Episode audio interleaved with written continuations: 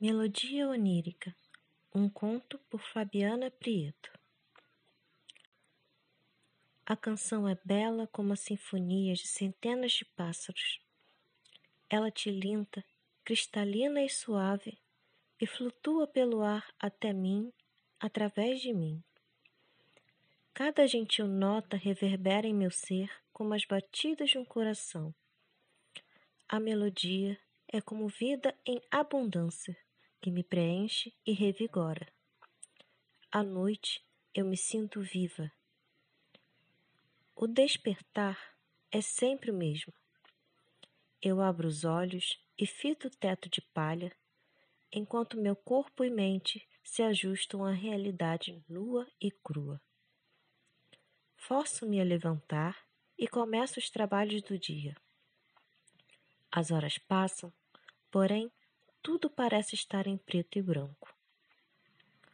O véu da melancolia abafa meus sentidos e os membros treinados realizam o trabalho braçal sem que eu precise pensar no que estou fazendo. Tudo o que desejo é que a noite chegue e eu possa finalmente acordar no vibrante mundo dos sonhos.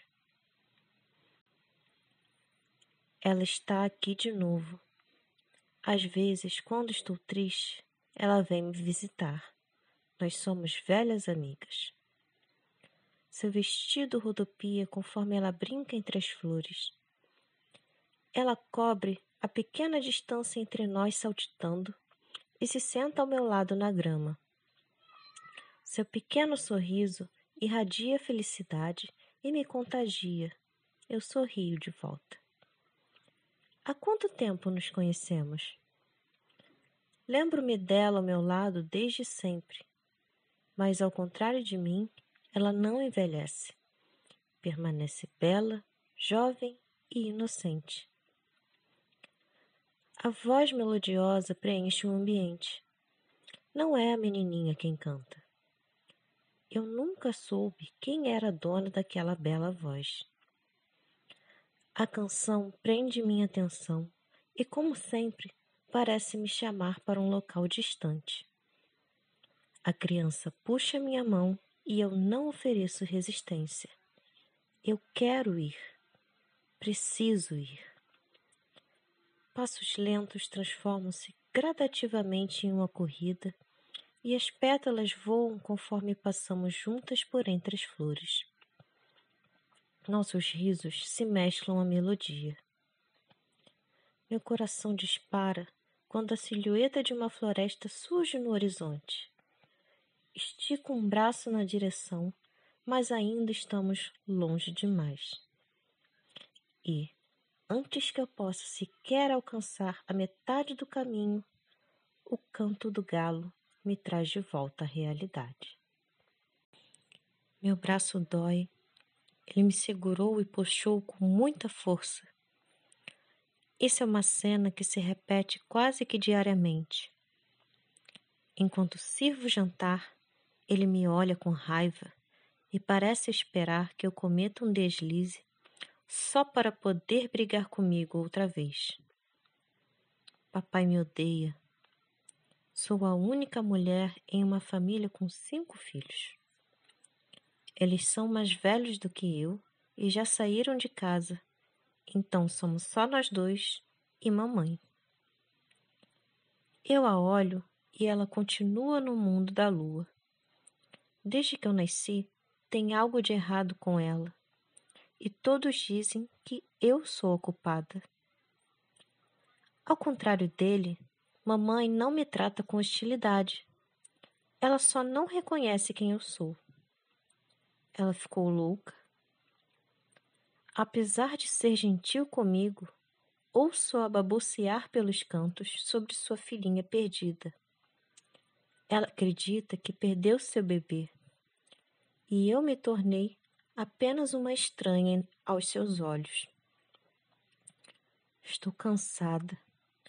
Quero ir me deitar, mas eu não tenho permissão ainda.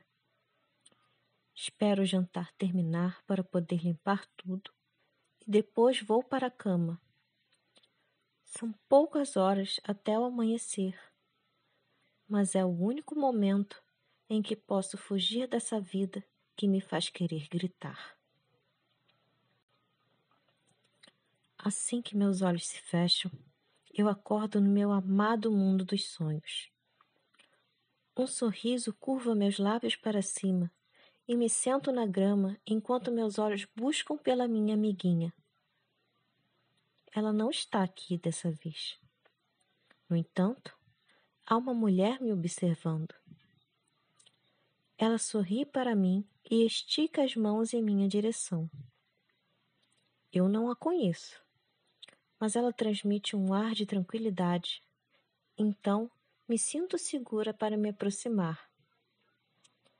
A bela mulher afaga meus cabelos no mesmo momento em que reparo sua barriga avantajada. Ela está grávida. Será a mãe da menininha? A moça segura meu rosto entre as mãos e ergue minha face para que eu possa olhá-la. Apesar de seu sorriso doce, há tristeza em seus olhos. Ela se abaixa e então sussurra algo em meus ouvidos. Seja forte. Quando desperto, sinto algo quente e molhado entre minhas pernas. O líquido vermelho anuncia que me tornei uma mulher. Depois que me tornei moça, minha vida dentro de casa só piorou. Meu pai me olha como se quisesse me matar. Achei que ele faria isso, mas hoje ele mandou que o acompanhasse até o povoado. Ao chegarmos, ele me manda ir fazer compras enquanto vai beber com amigos.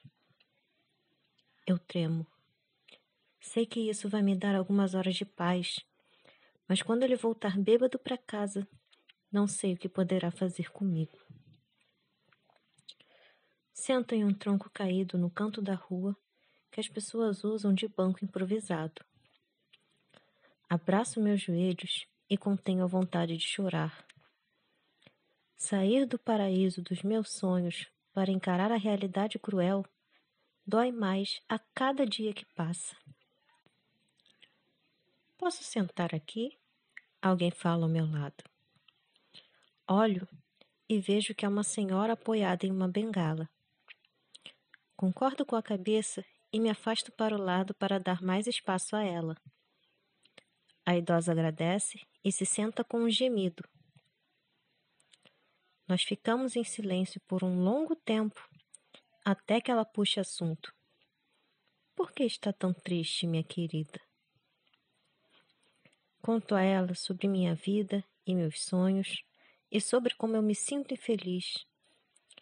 As lágrimas escorrem enquanto eu falo, e me sinto melhor ao terminar. Precisava de alguém para poder desabafar. Vá embora, ela aconselha, e diante de minha confusão, completa. Seu lugar não é aqui. Procure quem está te chamando. Você precisa encontrar seu verdadeiro lar. Após dizer aquilo, ela se levanta e vai embora. Suas palavras mexem comigo, Estou dividida. Enquanto parte de mim quer ir embora, a outra diz que eu deveria voltar para casa.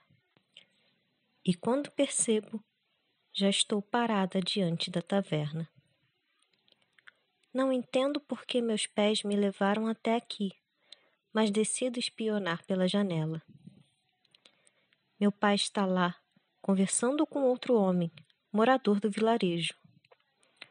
Os dois sorriem e conversam animados enquanto bebem. Por algum motivo, aqueles sorrisos me dão um mau pressentimento. De repente, o estranho pega uma pequena bolsa e entrega algumas moedas ao meu pai.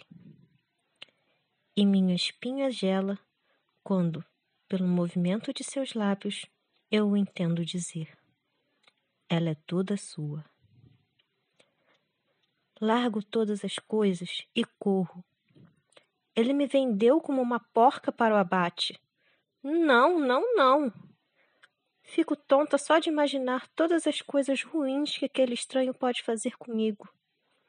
Preciso fugir antes que me encontrem. Corro até a floresta e me embrenho entre as árvores até que meus pés não aguentem mais correr. Prefiro morrer comida por um bicho que ser capturada por aqueles homens. O cheiro de grama invade meus sentidos antes mesmo de abrir os olhos. Não acredito que fui embora, que deixei tudo para trás.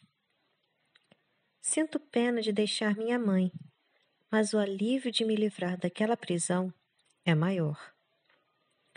Ainda assim, apesar da liberdade, estou com medo. Não sei onde estou e nem para onde vou. Sou apenas uma garota perdida na floresta. Algo se mexe atrás de mim e eu levanto em um pulo, assustada. É um lobo faminto? Um homem caçando? Meu pai atrás de mim? Fico surpresa ao perceber que não é nenhuma dessas opções. Um cervo se levanta preguiçosamente do local onde eu estava. Ele dormiu ao meu lado? Percebo que, apesar de dormir no chão da floresta, não estou com frio. Aquele cervo passou a noite me protegendo e aquecendo. Por quê? Como se sentisse minha pergunta, ele me encara. Seu porte grande e chifres são ameaçadores, mas entendo pelos seus doces olhos amendoados que ele não deseja me fazer mal. Estendo a mão, relutante, e ele se aproxima, permitindo que eu o toque. A sensação de tocar seus pelos é boa. Eu me sinto segura com ele. O cervo se afasta e caminha por entre as árvores. Penso que está na hora dele ir e me preparo para a despedida, mas o animal retorna até mim e puxa a manga do meu vestido. Ele quer que eu o siga? Tudo bem. Acho que é o melhor que eu posso fazer agora. Nós caminhamos juntos por longas horas. Gosto daquela companhia silenciosa que não briga comigo ou me julga. Eu poderia viver assim para sempre, ao lado do meu novo amigo cervo, no meio da floresta. Sempre me senti mais à vontade em meio à natureza do que na monotonia de viver entre outras pessoas. Em dado momento, nos embrenhamos em um ponto mais fechado e o cervo afasta os galhos de uma árvore para abrir caminho para mim. Ao atravessar para o outro lado, me deparo com uma clareira escondida na floresta.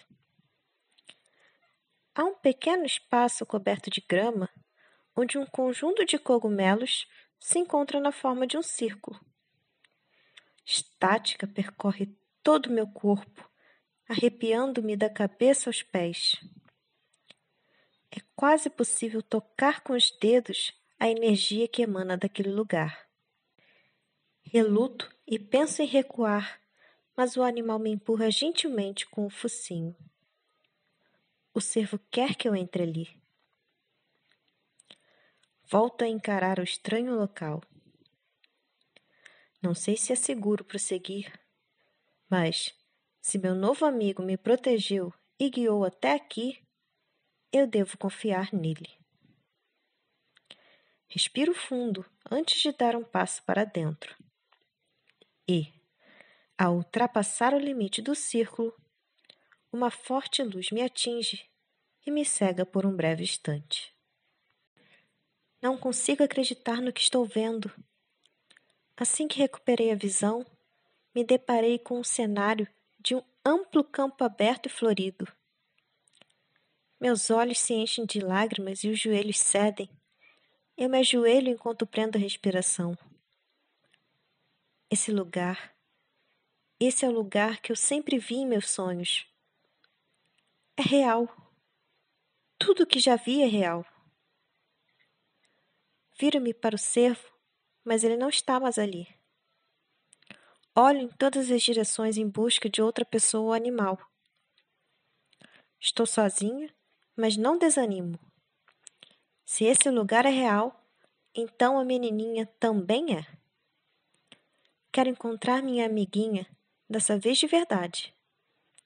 Porém, ao invés de vê-la, ouço o som que faz meu coração palpitar.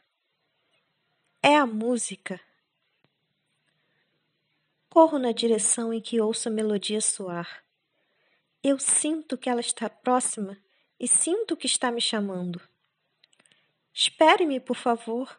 Estou quase aí. Estou mais perto de você do que jamais estive. Atravesso o campo, passo por entre as árvores e, enfim, alcanço o fim do caminho. É um imenso lago de águas calmas e brilhantes. Mas o que prende minha atenção é a mulher em sua margem. Ela está parada na parte mais rasa e seu longo vestido parece se mesclar à água como se fossem uma só. Sua beleza é superior à de qualquer humano. Eu sinto, pela energia que radia dela, que ela não é apenas uma mulher. Ela não é mortal. A fada continua a cantar e sorri ao me ver. Os olhos dela se enchem de lágrimas, tomada por uma forte emoção. Eu me aproximo, hipnotizada por sua majestosa presença, e a canção se encerra no momento em que estamos diante uma da outra. A mulher acaricia minhas bochechas com carinho e sua voz melodiosa me arrepia quando ela diz: Seja bem-vinda, minha filha. Eu choro de felicidade finalmente encontrei meu verdadeiro lar.